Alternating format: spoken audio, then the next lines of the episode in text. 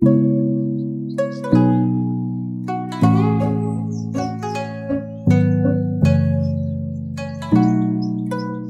家都喜欢听一些很传奇的故事，但是传奇的故事一定是有非常多痛苦和不理性的。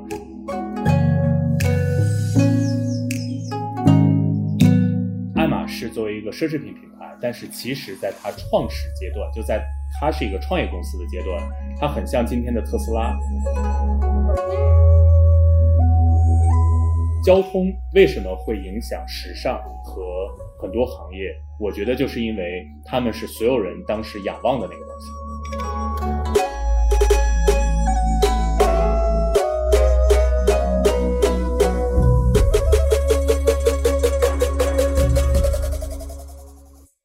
温柔一刀是一档刀法旗下关注新品牌、新营销的播客节目。刀法是全球品牌的营销智库，我们的使命是成就中国好品牌，带领走向全世界。做品牌找刀法。如果你是品牌人、营销人、广告人、创业者，并且想在品牌营销领域精进自己，欢迎添加刀法杠二零二二，咨询我们的两万家品牌操盘手俱乐部会员服务。Hello，大家好，我是刀姐 Doris。今天请到一个朋友，他其实是科技圈的创业者。然后呢，但是我其实在他一个读书的俱乐部叫读读读读读书的社群里面很久了。他每隔一段时间就会分享一下他对一本书的看法，然后我每次都会在默默的潜水里面看。然后我发现他有些观点非常有意思，比如说他会跟我讲说，他觉得成功的消费品牌一定是阴阳和雌雄同体的啊，所以我今天就请到了他，他叫范阳，之前他也是创业项目 Elsewhere 的创始人，现在做一个新的项目。啊，要不要透露新项目呢？就由他自己来定了。然后，要不范阳先跟大家打个招呼吧。呃，谢谢刀姐的介绍，我今天也非常高兴能来参加这个温柔一刀的录制。我之前也是你的听众，然后你的公众账号其实我也有呃一直有看，尤其是你之前分享的跟 Lululemon 啊这些品牌有关的内容，这些应该是我们的同号。我现在在做我自己的第二家创业公司，其实这家公司呢，相比于第一家创业公司 Elsewhere，我用了更长的时间去来思考和孵化它。其实我在二零二一年的这个春天就呃计划了来做现在这家。公司一句话来说，我们在做一家生物智能材料科技公司，并且呢，我们会用一个全站式的方式，从未来的新材料的研发，再到呃一个新的生产的单元体系，一直到终端的消费产品，去来创造我们认为的未来的材料，再到消费是什么样的。那为什么说我用了更长的时间孵化这个公司呢？是因为我在呃跟可能很多人一样，从二零二零年疫情开始。呃，首先可能花了有大概半年的时间去思考一些个人的人生，包括世界观、价值观的一些东西。然后我当时在呃二零年末的时候，就是刚刚国内看起来恢复正常的时候，我当时决定，OK，我在做下一个公司的一个大的方向是要跟人还有地球环境的这个 well-being，也就是它的健康和福祉有关。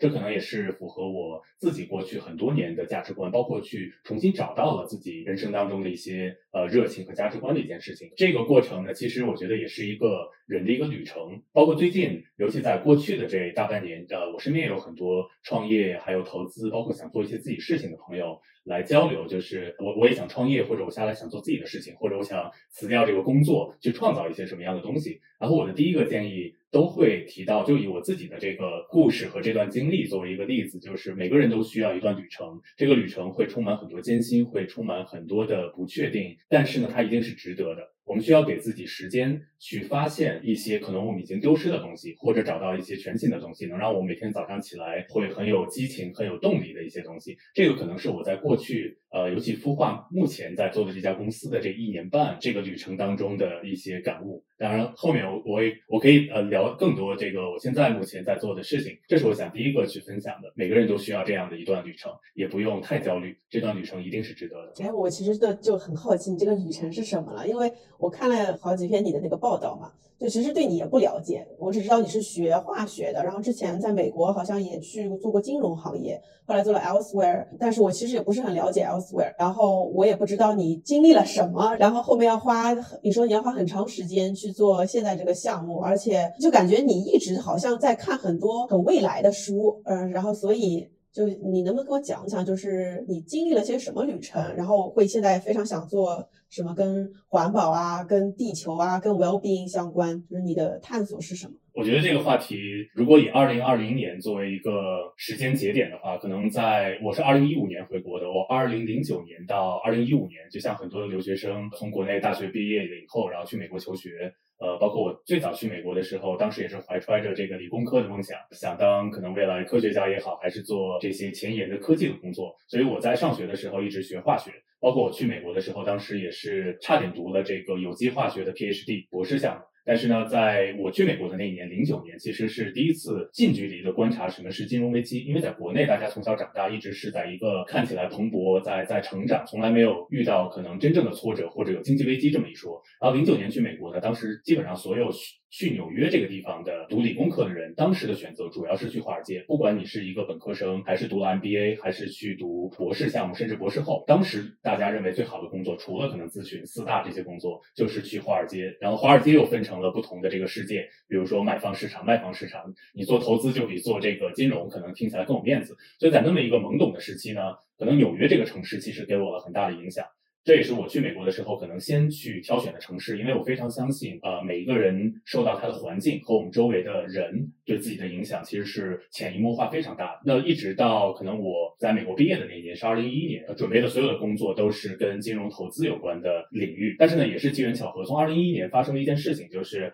我当时运气比较好，第一个实习是进入了一家这个一个 hedge fund 的一个对冲基金公司，叫做 Barrington Capital。然后在这个基金呢，也第一次在纽约这么一个。金融花花世界开了一些眼界，但是呢，潜移默化的是，二零一一年纽约，你做化学的，最后去了 hedge fund，你这个好神奇啊！因为当时我觉得想法非常简单，就是纽约最好的工作是什么呢？听起来在一些社交聚会上，好像这个叫 HF 的人，也就是对冲基金的人，好像是最有面儿，的，是最高端的。对，所以可能我一直的性格就是，我希望先从最有挑战性、最难，可能呃，包括最听起来高大上的这些领域去来挑战自己。所以现在来想，那时候真的是也没有这个领域的背景，但是呢，呃，还算比较幸运，就是因为回想来说。当时那家基金，它其实是一个工业导向的一个呃叫 active based fund，就是它是用很激进的策略去从工业和技术的结合领域去找寻市场上的一些。金融可以对冲变现的一些机会吧。然后呢，后来一直到纽约这个环境里面，就是因为二零一一年开始有最早的科技行业、创业行业的种子在这个城市播下。当时是非常小的一个圈子，接触到了最早的一些做风险投资、天使投资，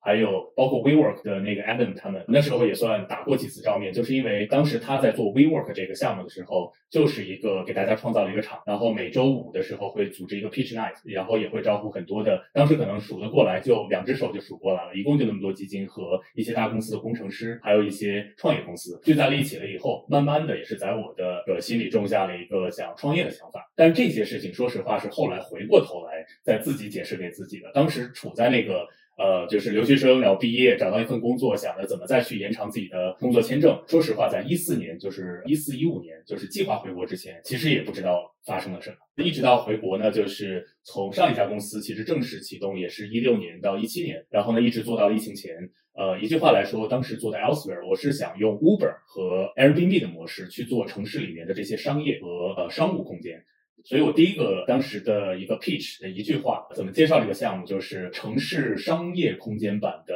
Uber，就从这样来启动的。但是这个当时做这个项目的原因也是，我一直去衡量想做什么样的创业项目，就是第一，我希望它还是科技行业，并且呢，它能跟一些具体的实体行业去结合；第二，它可能是世界上最有机会、最大的市场。所以我当时觉得 Uber 和 Airbnb 当时是所有的创业公司里面上一个时代大家最欣赏。包括他们的商业模式和他们的发展路径，然后呢，我又觉得在他们之外呢，其实还有很大的未开拓的土地，尤其是在空间、房地产、城市这个市场。它如果有非常好的公司出来，它一定是世界上可能会做的最好的公司吧。但是现在来讲，这也是一个很天真的一个想法。所以我我还记得我刚刚回到国内。呃，包括另外一个想法也是，我在纽纽约的最后一年，也是在一家早期的风险投资基金。然后这一类的工作的一个特点就是，大家都是移动办公的，并且在纽约这样的地方，就是大家其实是相对比较自由。比如说这这样的小型基金里面，一共就两个层级，就是合伙人和非合伙人，就是 associate。所以呢，大家即使有非常棒的办公室，但是其实是不招屋的。基本上都在外面见人呀、谈事情，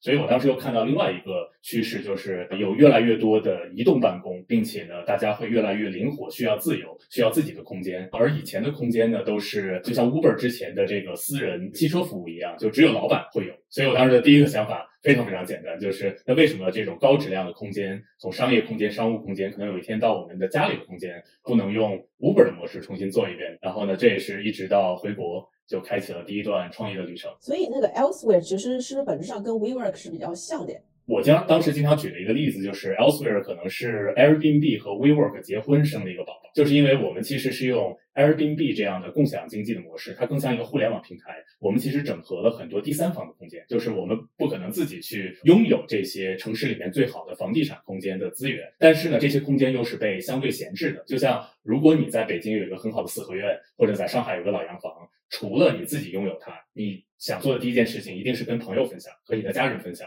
但是在此之外呢，可能你又想通过这个空间去跟更多人发生一些联系，可能是你的更多的新朋友，或者是未来的潜在的一些生意的合作伙伴。所以当时我们就是用这样的一个出发点和这样的一个共享经济的模式，去整合了很多类似于 WeWork，但是呢，它又是我们觉得更有格调、更高质量和更独特的一些城市空间，然后开始了上一个项目。而且在启动的时候，我还记得正好碰到了二零一六年，呃，摩拜在在中国开始这个蓬勃发展。我当时还想着，就是创业之前，大家就有很多天真的想法，就觉得你看自行车共享经济都做的这么大，那我们这个是做空间房地产，对吧？这个世界上可能除了金融之外，最大的市场就是空间和房地产，那这个事情肯定会比 Uber 还要大。但是后来我们创过业的呃人，大家就会知道，就是一个项目的成功有非常非常多的因素，它的天时地利人和，包括资本，包括你当时的对世界的认知。对，这这直到当然这就是一个很长的故事了，一直到就是我结束第一家公司之前的，我觉得就是也经历了这么一个互联网到科技创业的这个第一段旅程吧，也学到了很多。我我非常理解你说的，因为我我那个时候是在共享衣橱嘛，我们是觉得衣服也可以被共享，后来觉得这是个很很那个很违背 常识的一件事情，可能是贵的衣服。然后那也是互联网最后一个，就是其实就是共享经济。我就是想问你那个昨天你的旅程，你能跟我讲完你的故事吗？就是后来你经历了什么样的旅程呢？首先连接着二零二零年，就是我当时决定呃做第二家公司的一个大的出发点。是人和环境的 well being，就是它的健康和福祉。因为我再回想到我从上大学的时候，呃，除了我学理工科，我喜欢科技，我喜欢科学。我的另外的一个主要的价值观就是我在大学二零，当时很多年前了，我可能是国内最早的参与到像气候变化。还有环境保护、雨林保护的 NGO 这一类事情的这个大学生吧，包括我在去美国之前，其中一年是 gap year 间隔年，其实就是去像印度尼西亚、还有越南、东南亚地区去做雨林还有环境保护，包括当时第一届的中国青年气候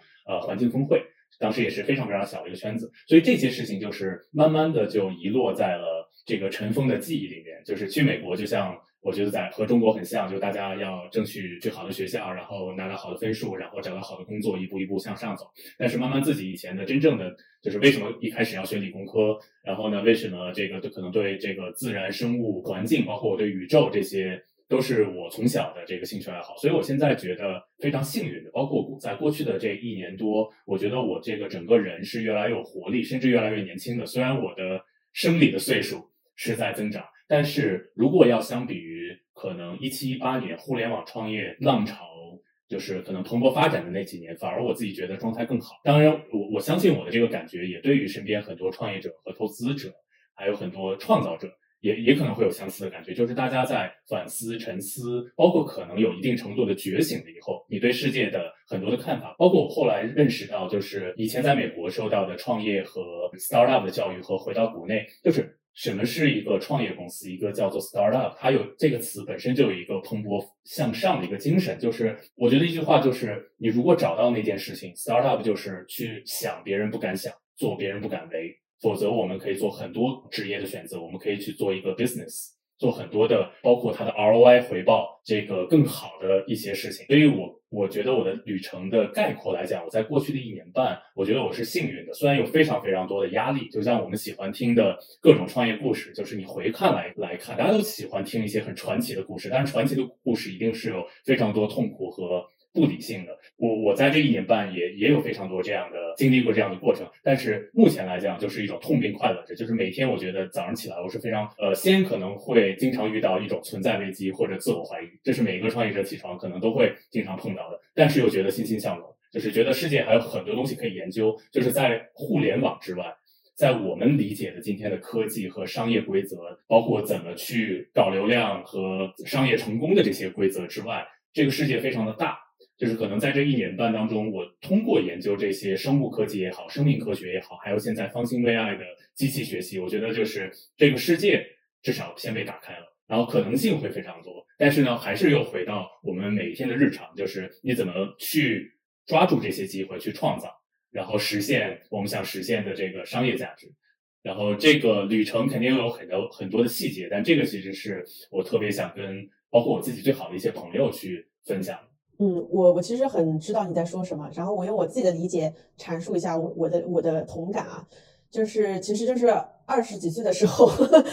那个所谓找的工作和职业，当时其实会回头来看，更多是随大流嘛，就是觉得优秀的人该是那样的，那我就成为那样。然后所谓的 hedge fund，当时在我看来是纽约的，可能的是就是这个最高最高精尖的，它都不是卖方，它是买方了。呃，像我们那时候 就是卖卫生巾、卖可乐，都是在最低端的。然后，但是后来你会发现，哎，这东西不过如此，就是也只是随大流。到了后面就会更想要是说，其实每个人觉醒的时间段不同。我们也碰到之前像费巴创始人会发现，他就是近五十岁的时候换了一个牛的心脏，突然之间觉得我这生要为健康事业。而创造一个品牌，对，他是突然之间要换一个心脏，或者一个牛的心脏，他就觉得哇，健康太重要。对我，我觉得就是，然后我也跟那个智慧，就是企鹅车指南，他说他这辈子到现在也没有找到真正的使命，但他觉得能退而求其次，找到一个自己还挺喜欢的东西也不错了。所以就是你刚刚所说的，在我理解下，就是你你可能找到了一份你的信仰，然后和你的一个上次跟你聊的时候，你也说的，其实就是有很多东西别人还没看到之前，你其实有一个你的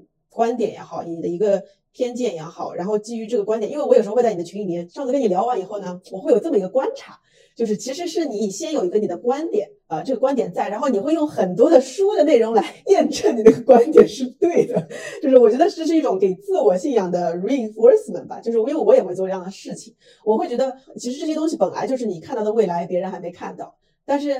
但是团队又没看到你看到未来之后，又会又会被人质疑，然后你又很想要相信这个。你看到的未来，所以我待会儿想听一下，就是你跟大家分享一下你看到的一个，就是你看到的一个假设或者你看到的一个观点是什么？可能上来我们聊的，可能有对有些听众来说。呃，有点虚，但是我觉得这是个好事，就像一个一个热身，就是其实跟我我身边的一些朋友一起，可能跟我聊呃技术或者商业的这些细节，都会知道，如果我马上进入到讲这个技术的细节或者一些商业的细节，我可能就一下就会钻进去，包括会一直讲。但是我觉得就是这些人的层面的东西，这也是我跟一些朋友交流，大家可能聊到最后，每次会给我最深印象的，可能很多的这些商业的细节，包括我为什么会这样想。包括很多想法可能会变，但是我现在也会越来越重视，就是人层面的一些，不管是感悟还是智慧，包括有时候不经意当中总结的一些东西，就是大家就会记住这些瞬间。对，这是我我想到的。然后包括刚才提到你提到一个词，就是就是自己的这个 reinforcement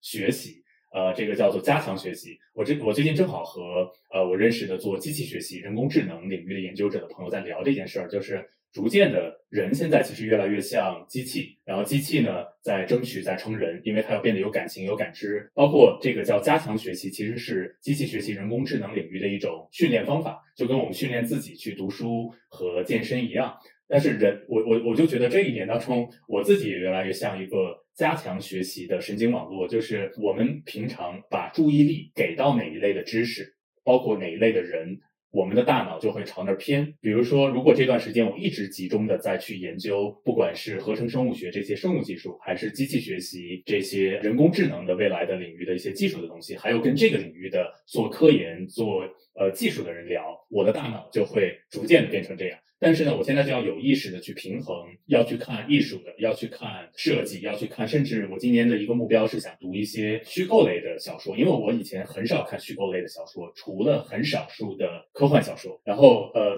但我刚才想提到这一点，就是第一，这可能也是我们后面会聊到的，就是我觉得未来的这些年，十年、二十年，就是科学技术可能是我们这个社会发展的一个底层的驱动力。包括一些行业的底层的新的逻辑，但是呢，随着它越来越强大，技术越来越强大了以后，人的层面的东西，包括艺术、审美，它可能是最后你会拼的那个东西，就是这两边其实会越来越平衡。这一点其实对于很多创始人、创业者来说，有时候你看一个领域的东西，你就会越来越偏执。呃，你要平衡，就是非常相信自己的逻辑框架、世界观或者一些理论，但是同时要保持灵活性，向别人学习。所以我当时就是，那最好的方法就是还是要有这么一个架构或者一个小的组织。对，但是这个其实是我们后面可能今天会聊到的，就是我觉得技术。还有人文和艺术，甚至到最后的审美，它在未来的十年，这个天平会越来越对等。我们都应该向这些领域的知识和人去学习。当然，这可能是很理想的一个情况。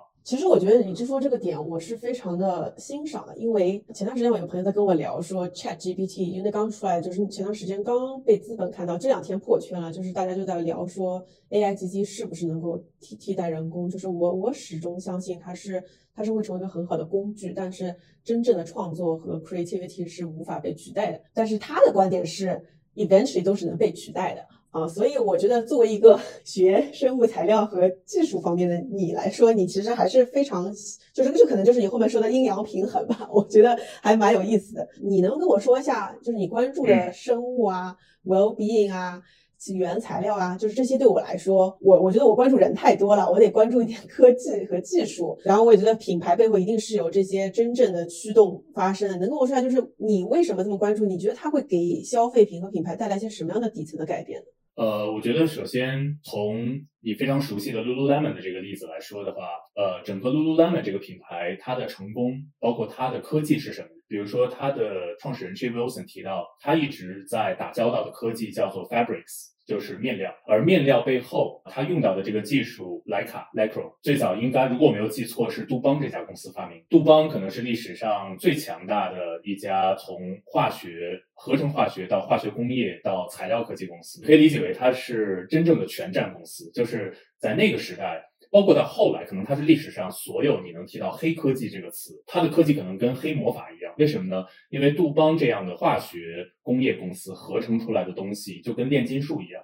是人类历史上在过去的几千年当中全新的是没有的。那为什么这样讲呢？如果我们看这段历史的话，杜邦这样的合成化学到化学工业到材料科技公司，它创造了很多的下游的行业，包括整个的现代时尚业，包括它改变了后来的奢侈品行业的工艺。到它会用什么料，包括奢侈品行业退了，不去跟科技公司，也就是杜邦这样的新材料公司竞争，而回归到了四百年前的手工艺。这样的科技行业在放在那个时代，它的影响力是巨大，可能会超过今天我们认为的苹果公司的 iPhone 对这个世界的影响。但是呢，在历史上越强大的技术，就像我们提到材料、提到面料，你可能不会把它真正当做一个高科技今天，反而是因为它在出生。初始阶段就是世界上最强大的科技，很像互联网，很像 WiFi，很像电灯，很像火，它已经引入到了我们的日常生活，所以你就不把它当回事儿。英文叫做 take it for granted，就是它就理所应当的就在。所以在历史上，它一直会在重复，就是杜邦这家公司，它代表的上一个时代的非常先进的一个技术，就是人类的化学知识，它是一个自然科学。化学知识进步了以后，人类就想做一件事情，利用这个自然知识。进一步去造我们想要的东西，所以它变成了一个应用科学，就是变成了合成化学、应用化学。然后呢，人类就想扩大生产，想去用这些物质创造财富，所以就越来越有了这个化学工业，就是化工，从化学到化工。后来呢，这个杜邦这样的公司又发明了一整个那那个时代的工厂是什么样子。今天我们看到那些大烟囱，对吧？那些管道，它不止搞。技术本身，它还搞工业体系的设计，并且杜邦这样的公司最开挂的是什么呢？它可能是那个时代最理解女性消费者，并且是最先锋的进步女性，比如说最早的一些职业女性，还有当时的条件比较好的家庭女性。包括在历史上，他创造这些材料。举个具体的例子，他可能呃做出来了最早的女性的呃这个从丝袜到裤装，他又跟那个时代最主流的一些文化运动，比如说女性解放运动，包括少数族裔的什么平权运动，他们是复合在一起发展。所以就以杜邦这样的一个公司，它的一个发展的缩影，可以看到历史上其实最强大的代表那个时代的技术和科技公司，它除了会影响甚至创造。很多下游的生活方方面面的消费品公司，并且当时的技术在早期的时候，它甚至就是 high fashion，就是 high technologies high fashion，因为杜邦到尼龙，呃，他发明了尼龙这个材料，可能是历史上就是化纤最强的一个材料。但是尼龙在刚刚被做出来的时候，就是它做出来前五年，就是那个时代的可能史上最强的黑科技产品。就是尼龙，想象就是那个时代像 iPhone 一样，大家从来没见过有人发布了这么一个东西。尼龙又直接替代了当时只有少数的贵族阶级、上层阶级才能穿的真丝丝袜，就像我们看的那个油画作品里面。什么一七几几年的时候，那个丝袜都是男性穿的，因为当时还有这个男女不平等，就是贵族男性先穿了最好的生物天然材料，也就是丝绸做的衣服和袜子。然后呢，技术它反而是一个颠覆性和一个变革性的力量，就是我要把少数人的这个东西让更多人能使用到，所以。尼龙被创造出来，一开始它就直接从原材料做成了终端消费产品，并且是呃用消费品的逻辑，就是爆品中的爆品，就是丝袜，又非常简单，工艺非常的怎么说？最后它并不复杂，但是直接就卖爆了。但是呢，丝袜其实又成就了尼龙。如果这个先进的材料技术没有找到丝袜叫 stocking 呃 socks，就是这样的一个产品形态，它可能又没有机会让背后的那些化学家，让它背后的那些研究机器、研究工艺的人。继续根据市场的需求去迭代这个技术。那这个例子，你可以再衡量今天的很多科技行业，不管是现在我们说的人工智能，人工智能现在变成了特斯拉汽车里面的很多的部分。然后呢，还有可能未来的材料科技、合成生物学、呃，先进材料科学，它一定跟历史上的规律一样，它会找到它宿命当中的一个消费产品。这个产品会真正符合大家想要，是大家想要的东西，会让我们变得更美。变得更快乐、更健康，可能更形而上一点、更自由、更能代表自我，并且呢，它会接触到更多人的需求，就它一定是一个广大市场的一个东西。只有这样的技术接触到最后世界上最广阔的消费者的市场、最有挑战性、最复杂的需求的时候，这个技术才会蓬勃发展。历史上其实已经一直是在这样重复的，只不过可能过去呢，我们不管是读商业的历史，还是大家学过的这个 history，其实更多的是从政治经济的角度去看的。但是其实，在商业领域，我一直觉得，就是如果我们看待历史的视角的话，基本上能预测很多下来可能会发生的事情。这是我想举的一个例子。然后露露他们也是这样，就是莱卡、杜邦这样公司创建了以后，它其实已经放那儿了一二十年，但直到被一个慧眼识珠的创始人，包括他可能脑子打开了，就是从来没有人想过把弹力裤这种弹力材料从跑步和跳健美操的群体去放在瑜伽馆里面，所以他又把这个材料就在他的手中最好的发挥了这个材料所有的闪光点和给了他更好的工艺。剪裁也好，还是设计也好，还有给它赋予的文化价值，所以就是技术和这些人还有文化东西结合在一起了以后，变成了 Lululemon 这个产品。直到就是莱卡这个材料可能已经没有那么重要，就是当你找到那个宿命当中的那个伙伴和那个产品了以后，这个技术叫什么甚至都不是那么重要了。就像今天特斯拉里面有没有用人工智能，有没有用计算机视觉学习，其实都用了。但是当它叫做 Tesla 的时候，可能那个技术就它也没有那么孤独，就是。一定要证明自己，就是我是世界上最先进的，我我以后会改变世界。但他现在慢慢就引入到了可能这个产品和这个市场的背后。哎，你刚刚说的那个找到那个宿命的伙伴，我觉得好有意思啊！就是有种你以前是 product market fit，其实背后还有一个是材料和产品的 fit，就是你得找到那个这个交叉点。就像上次我跟你聊说，我就说冻干粉，其实人家说很早就有了，但是是三顿半把它变成了一个小咖啡的样子。然后让它又火出圈了，所以还还挺有意思的。那就是生物材料，它到底会有什么样的好处呢？就是因为我我上次不是跟你在说嘛，就是我们上我们社群里面有一个品牌叫柚蓝，然后它是母婴品牌，它也在跟我说材料的变化其实是会导致很多消费品变化，所以它会用我其实不记得了是树树树方面的就是生物材料来做婴儿或者幼儿的衣服，然后再说到 Allbirds 不是用树皮。但是其实我是不知道具体的它的就是功功能性到底是什么，但我觉得这个这概念蛮 fancy 的，所以我就不太了解。你能跟我具体讲讲吗？我想到的首先做一个类比，就是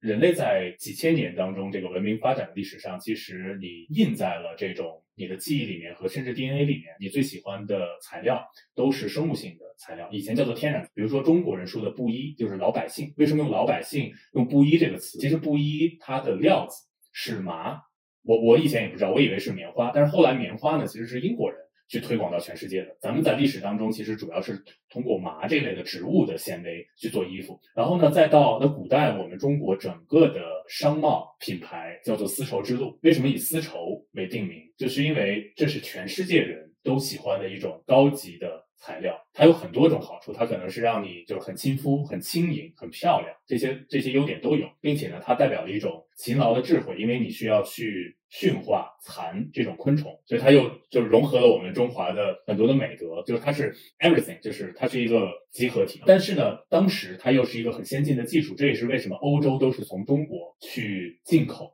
呃，包括阿拉伯人，就是他们是中间商。他们很会搞流量，所以呢，就阿拉伯整个帝国都是因为中间商，因为丝绸这个产品的溢价非常高，所以呢，他们，然后我这只是个概述，就是他们才能支撑起整个这种国际的跨国贸易。所以在人类历史当中，你会发现，以前首先这个世界最底层的一些东西，就是所谓的物质文明，它就是材料，包括。我们历史上历史书上学到的，为什么以前是以物质来定义时代的？比如说青铜时代，也就是冶金术，你人类怎么从自然界当中去创造物质，定义了整个那个时代的文明。今天全部用后来发现的石油这个东西，在实验室去，可能大家上。化学课的时候就拼配那些原子，你就可以造出来各种。它本质上也是一种仿生，就像尼龙，它其实就是丝绸的仿生。所以在过去的，也就是这一百八十年的历史，就是很多其实是光绪年间之后的事儿，一直到一九七零年代。我们的物质进步改变了每一个人的生活，就是你所有的家里面你能看到的东西，桌子、椅子，你用的塑料薄膜、特氟龙的不粘锅，咱们穿的那个化纤的衣服，都其实是化学工业到合成材料。后来其实主要就是塑料和化纤，基本上都是这这个行业给。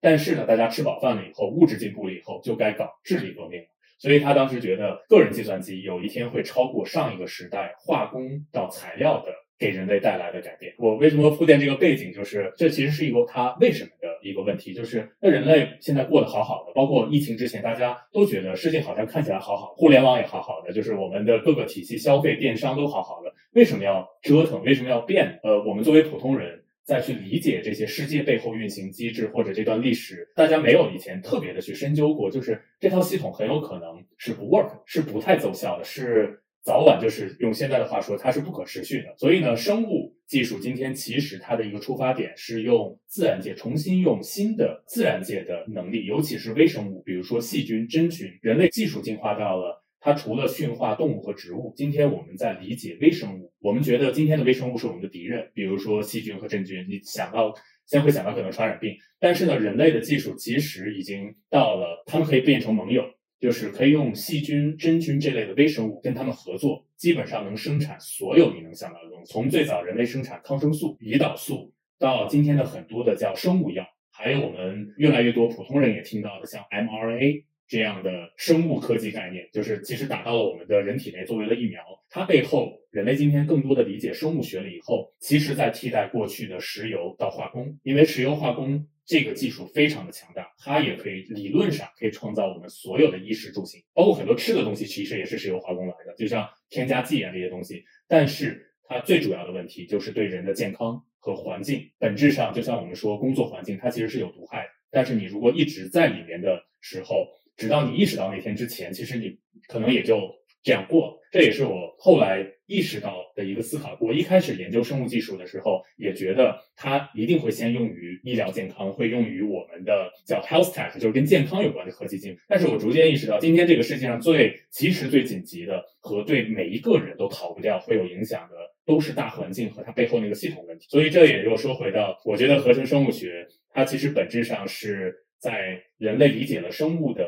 知识和。能力了以后，再重新用它去创造，可以对它进行编程，可以对它进行设计，用生物的力量去创造我们需要的物质，而不是一直用石油天然气，就是相当于石油天然气是咱们老祖宗呃白送的。但是呢，人就是这样，如果我们一直用白送的东西，人一定会躺平，就是坐吃山空。上次我们也在聊的时候，其实是会说到，有一个品牌创始人跟我说，他在看一本书，就是在说。其实生物、生物和植物，对植物是更稳定的系统，对。然后说树的，而且我前两天在跟别人说，就是做品牌，其实要更像一棵树，它不应该是个机器，它应该是有一个很好的根，有品牌原点，然后长出来的啊，或者说未来的企业模式都应该是长出来的，嗯啊，然后所以你刚刚说到，其实是从化工，然后再回到生物啊，然后那我在想，它其实后面会改变很多今天的从吃的，然后包括之前我在凡士林 Vaseline 嘛，它不也是从什么石油里面提提炼出来？我想说，各种日化产品也许都会发生非常根本性的变化，这是不是也是最近 ESG 各方面都很推崇的？对，我觉得刚才你提到有几个几个点啊，就第一，ESG，包括现在特别火热的一个概念，也不能说火热吧，越来越多人知道的一个概念就是可持续性发展 （sustainability）。但是我是这样看的，我有可能跟这个领域专门做 ESG 和可持续发展或者一些技术的朋友不太一样的一个观点，就是我觉得只是强调可持续性或者环保性或者 ESG 的责任是不够的，因为我们今天。如果了解技术或者研究过背后这些行业真正的问题的人，都会意识到，不管是全球变暖问题，这个上升一点五度还是两度，还是这些行业造成的安全问题、环境污染问题、人权不平等。资本剥削的问题，这些行业，呃，如果我们只是强调可持续的话，你只能 hold 一下，就是你只能临时的把它拖一拖。我觉得光有责任也没有用嘛，就是关键是这个合成生物技术，或者是你你研究这个方向，它到底能带来什么样的好处呢？我我觉得这个这个东西，因为我现在不理解这个东西，所以我看不见嘛。你能跟我说说你看到的世界吗？我我非常理解刀刀姐这个问题啊，就是我现在经常最近要跳出来来思考，就是。如何用更简单、清晰，包括一些类比，甚至更有意思的方式，能让可能大家从来没有接触过这些新技术的人，能有一个感觉，就是对未来是有希望的，包括很快能理解为什么和它具体是什么。然后说到合成生物学，我觉得在商业概念里，很多的现在创业者，包括一些投资人，包括我看到的有一些做化妆品的公司，已经开始打这个概念了，就是比如说里面的像角鲨烯这一类的护肤品成分，未来不是从鲨鱼的肝脏里面。去提取的，然后像美国的 Amyris，它是一家合成生物学技术，它在强调这一类的人类会非常觉得非常有价值的那个成分，它会由细菌或者真菌、酵母菌这一类的微生物来去做合成。那这个合成的过程呢，你看过去就是你要去捕呃鲨鱼，也就是直接从动物体内获取。像前一阵儿《阿凡达》那个电影里面，最后你为什么要捕那个叫就是那个世界的那个鲸鱼，是因为要获取它的对，它很像角鲨烯这一类的神奇的生物物质。但是呢，人类的文明在进步。就今天我们不想永远通过剥削动物或者植物，其实主要是杀戮来得到这些物质。甚至你还要，因为这些物质现在通过动物体内获取，其实你是没有办法让所有人享用。那合成生物学的第一件事情是，它重新去改变了这个生产的体系，未来它都能用微生物来去生产，并且去设计、建造和迭代。这个是合成生物学的一个过程，它很像精酿啤酒，就是。我们会用这个过程，未来的合成生物学的工厂，它很像今天我们看到的精酿啤酒的这种大罐，就是它都是一个工业生产的体系。但是呢，它的一个隐喻就是它酿出来的东西又是让你觉得非常棒的东西，甚至很有风味。对，这是今天的合成生物学的一个隐喻，就是它可以精酿万物。我想回到品牌的问题上来问你一下，因为那个科技，我感觉我的领悟能力就到那儿了。然后，那你因为你之前其实也看了很多的书嘛，然后你跟我说，你觉得品牌，你觉得最厉害的消费品牌一定是雌雄同体的，就是你为什么这么想？我觉得回到一个大家都能理解的例子，就是上一个时代，大家为什么会去尊敬和敬仰乔布斯还有苹果，就是能定义那个时代的公司都是雌雄同体和阴阳平衡，就是它代表了那个先时代最先进的技术，他们会掌握这个技术，并且。很好的利用这个技术，但是呢，他们又有非常好的文化，他们有非常好的设计，他们有非常好的审美，甚至到最后，其实大家 PK 的是审美。这个审美不只是设计上的审美，是他他可能文化上的审美。所以我觉得下一个时代也是这样，就是乔像乔布斯他们在那个时代又有他的时代背景，就是他们当时六十年代。他们的父母辈就是嬉皮士那些人成长起来，其实六十年代是科技最乐观、包括最先进的一个时代，因为那个时代登月。所以，但是呢，为什么又后来出来了越来越颓的一代，越来越想躺平的一代？就是美国的六十年代那段时间，甚至让我想到今天很像中国这段时间，就是看起来大家甚至对很多事情有点悲观，包括年轻人可能找不到。方向，但是在这个思潮当中，又隐藏着很多人看到了星星点点的希望。那乔布斯这样的人，就是那个时代，包括他为什么去印度修行，一开始也是想躺平的，可能也是觉得我就 吃点迷幻药就可以了，我就脑子打开就可以了。所以，但是呢，他打开了以后，可能又加入了下一个科技浪潮。然后呢，他这也是这个时代背景让他对最先进的科技和对人、对心灵、对思维都有一个深刻的认识。所以可能过去我也是把乔布斯这样的创业者一直当做偶像，包括最早的互联网创业时代，其实没有更深的思考这个问题。大家只觉得哇，就是苹果就很高级、很厉害，对吧？然后再到后来的 Elon Musk，我觉得包括对这个人。他的他作为这个时代的这个所有创业者的偶像，就是大多数人的创业者的偶像，我觉得他也是跟上一个时代也有他的时代的背景。包括我最近的观察，他他未来的可能这几年的走向，就是他背后这家公司特斯拉，他做的 SpaceX 所代表的文化符不符合这个时代真正的这个时代精神，其实也决定了这家公司的一个高度。那说回到小的方面，就是呃，我觉得科技在未来的一些年，就是它确实是一个很难的事情，就是。但是在历史上，从苹果到现在的特斯拉，到历史上的 Nike、Lululemon，你会发现它的创始、创始者都非常的注重那个时代的技术和那个时代很多细微的变化。他们可能会研究很多呃时代进步的一些东西，比如说女性的独立，包括最早从事运动，包括呃这个新的一些浪潮。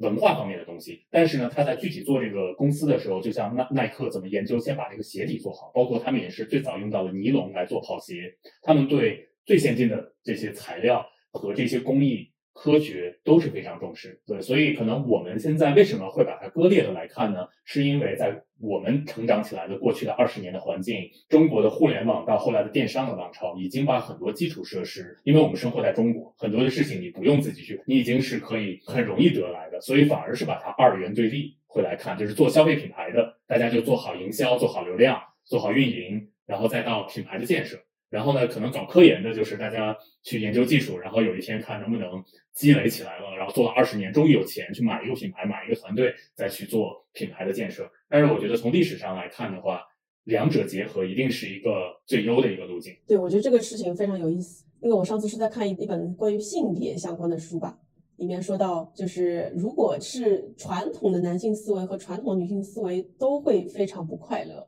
然后反而是要雌雄同体的人，其实是会更加呃平衡的。就是这里的雌和雄，我不知道你你是怎么定义的？就是它里面更多是说雄是说更加 aggressive，更加研究的是呃理性相关的。他其实也不不觉得这就是只是男性思维，只是他把它定义为。偏偏这方面的理性的思维，然后然后另一边就是偏感性的思维，更关注人文相关的。他觉得其实男女之间的真正的差距，男 A 和男男 A 和男 B 之间的差距，往往会大于就是男 A 和女 A 之间差距。其实是人跟人的差距本身就很大，就是这个方差就很大。其实没有必要过度关注男女之间的差别，但是你要关注思维的不同。然后大概就是这么一个意思。我觉得我没有特别深入的研究过呃男女和性别的一些呃比如说社会学的书籍或者理论啊，但是我能想到的一点是，就像我们小时候为什么男孩儿特别小的男孩儿和女孩儿能玩到一起，就是性别没有那么明显的界限，就是在大家都是小时候的时候，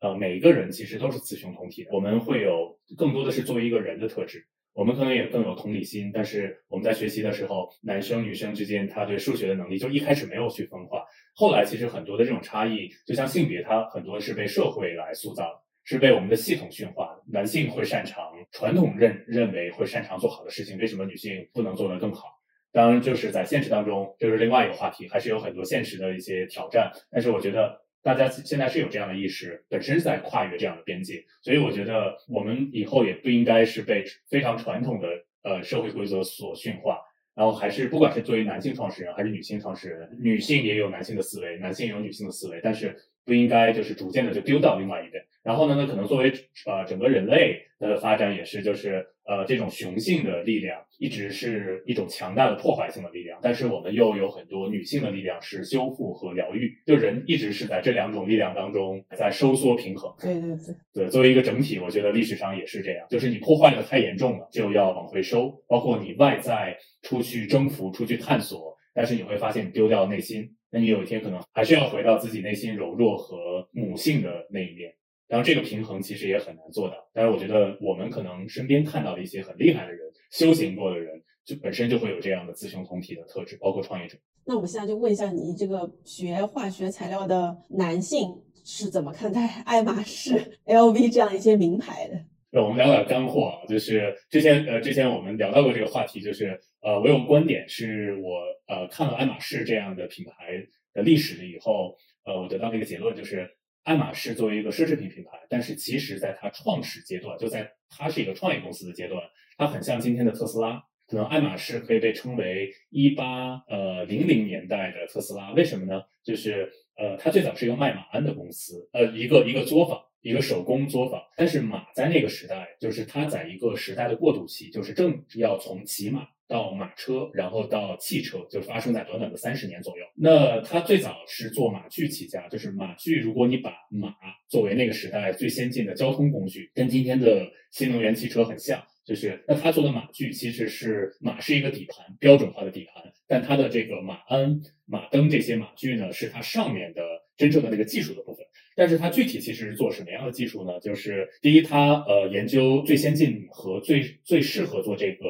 东西的材料是什么，所以他选择世界上最好的生物材料，也就是特定的几种牛皮。那为什么要用牛皮呢？是因为当时的马骑马和马车。有一个需求，跟今天的新能源汽车要解决它安全性不着火、不出事故的问题一样，就是马不能受惊，因为受惊了马会把人摔了。所以在当时最早骑马的那个新贵阶层，有很多是因为嘚瑟，所以就被摔死了。尤其是当时出出现了一个呃一个很有名的，在巴黎出现一个事故，就是一个王公贵族的相当于王子吧。他出去骑马的时候，因为那个马鞍的质量很可能是那个材料就会一直在磨那个马皮，所以马就一直不开心，然后直到就把他给摔下了，然后他就摔死了。然后这个事情就在这些新贵阶层当中造成了一个内心的波澜，就是哇，这个安全性原来这么重要。所以当时爱马仕可能是在那个小圈子之内最早被传播开，就是它的活它的工艺是最好。那它本质上其实是一家材料科学家最先进的工程工艺公司。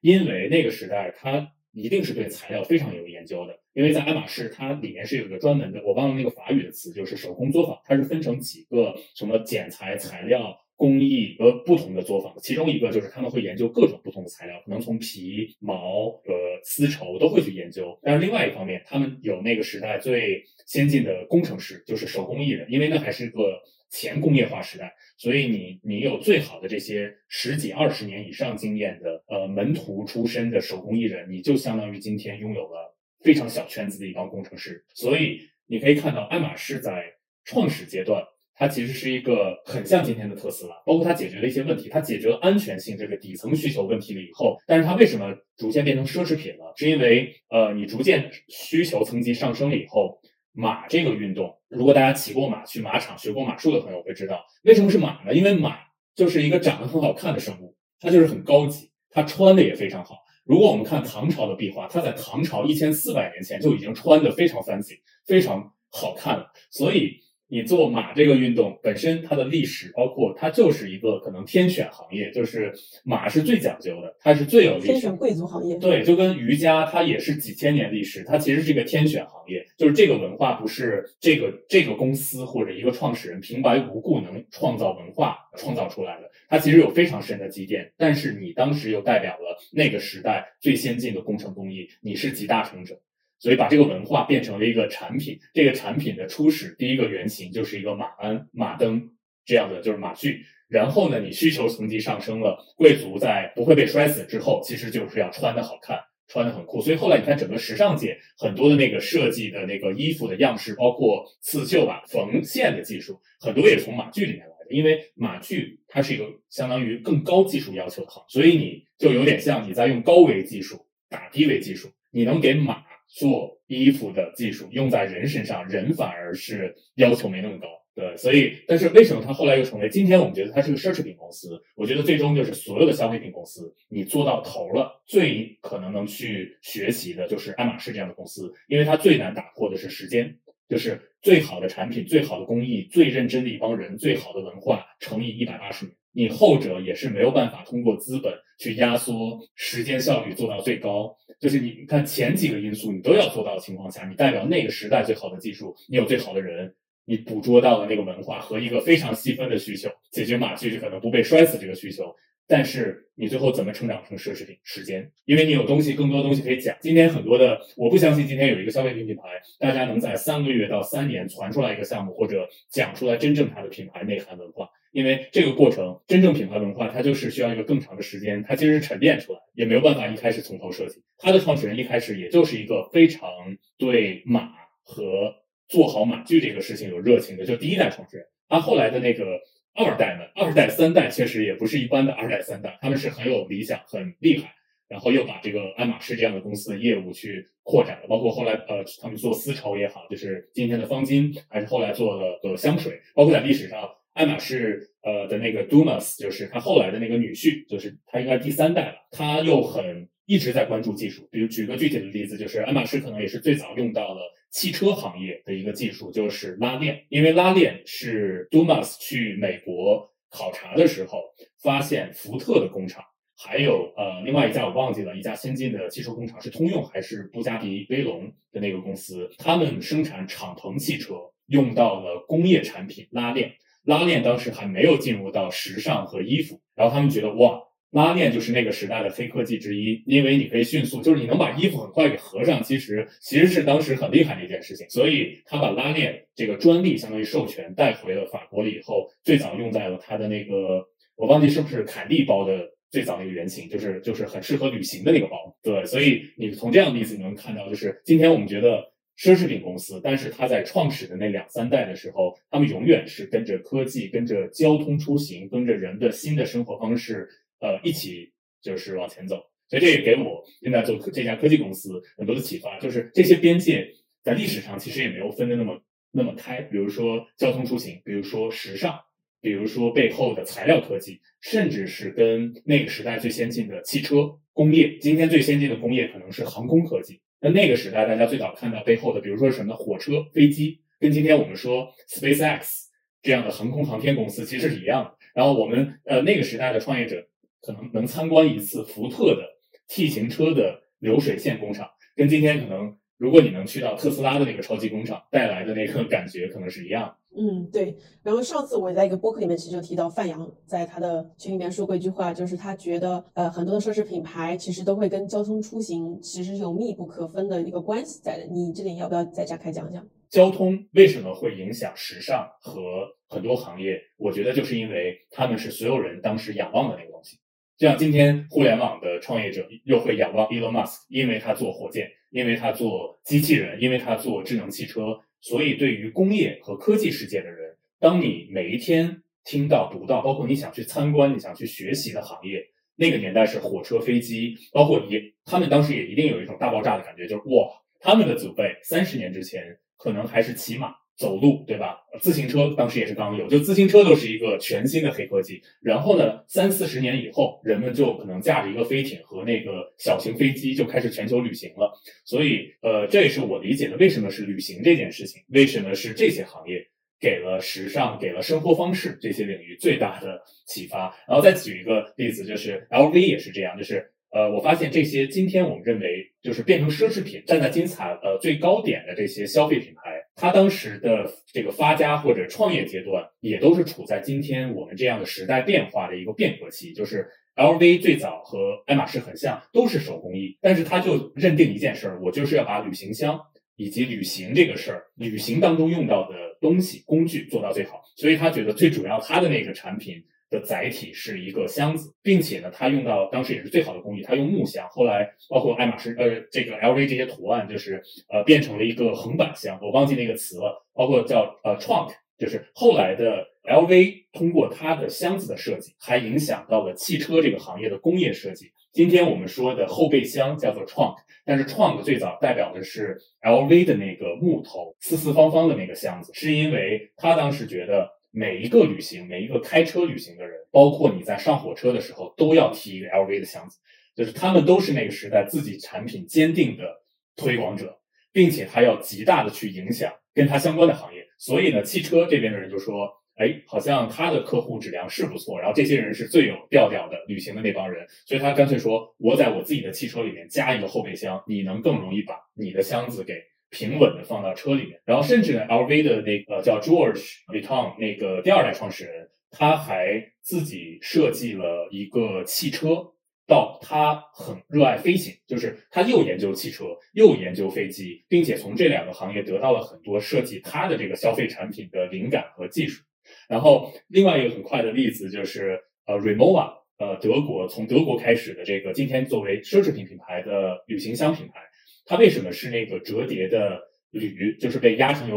呃这个叫纹路的这个铝？包括我后来观察，就是很多即使山寨品牌，就是都是受 r e m o v a 的影响，外面都变成了金属壳。但是这个金属最早是哪里来的呢？是因为它的创始人在这个品牌发展的过程当中，也观察到了飞机这样的交通工具兴起的时候，他要向这个行业学习技术，去找新材料。还有他观察到了最早全球旅行的，就是时时髦的那帮人，就是跟我们今天看一些对吧小众的这些一样，他们就开始玩一些。很酷的一些运动，然后他们也是最早就是呃开飞机和坐飞机的这些人。r e m o v a 和 Tesla 甚至在这一点上也是共同的，他们从飞机行业学到了最当时最轻的一个材料、最耐用的一个材料是铝，因为那个年代总之就是飞机很多的零部件是铝做的，所以他们第一时间把这个材料用在自己的产品上。所以他的用户就是相比于他的竞争对手，他们甚至没有摸到过有用铝这个东西做到呃做的这个产品。所以，我想说的是，我后来看到一些品牌，它在历史上都非常擅长研究新的材料。那我们再看今天的，从 Obers 到昂跑，就是它既研究新的材料，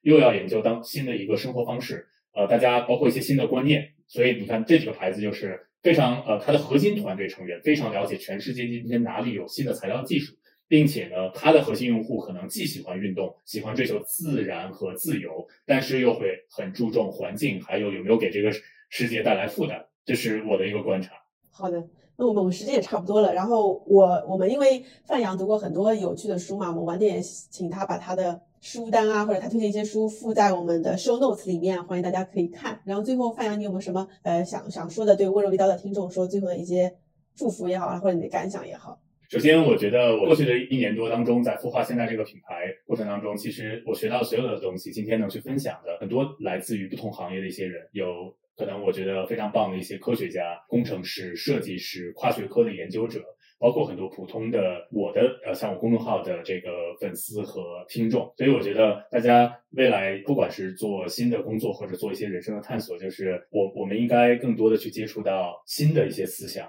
包括这样的交流，它不只是为了社交，我们应该去学会倾听。去学会学习别人的一些东西，然后包括我觉得还有一件事情是我最近的一个感受，就是一开始你一定是处于一个混沌状态，你在自我探索的这个过程当中，你需要去有一定的失控。咱们两个之前聊到过凯文·凯利的那本书《失控》，但是什么是失控呢？不会是永远失控，因为。在放弃控制的时候，我们就会让很多新的东西进来。新的东西进来的时候，一开始一定是让我们无所适从，包括可能甚至有迷惘。但是只有让新的东西进来了以后，我们才有机会再去沉淀和发现。然后这个过程甚至是。非常痛苦的，因为我们人都需要一定的确定性，不可能把所有的细节想清楚。但是你真正想要什么，你想成为什么样的人，你有一个非常 clear mind，就是一个清明的心态，包括你能把它说出来，我相信这个事儿就会有非常大的概率能实现。很多时候我自己也在处在这个过程当中，很多时候你觉得脑子里有非常多的想法，但是让你说出来的时候，其实没那么容易。那怎么办呢？就是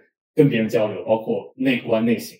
对，所以这是我最后我想到可能跟更多的听众和我自己的好朋友分享的，就是未来一定是这个世界，我觉得会是一个美丽的、勇敢的新世界，它就是会需要我们勇敢的去探索，有一定的失控。但是我们内心可能最终会越来越安定。好的，谢谢，我非常认同你刚刚说的。那最后一首 S.H.E 的《美丽新世界》送给大家，作为片尾曲。哇，好怀念 S.H.E，对我也喜欢 S.H.E。好的，那谢谢今天范阳做客温柔一刀，希望你下次再回来。好啊，非常谢谢刀姐的这次的机会。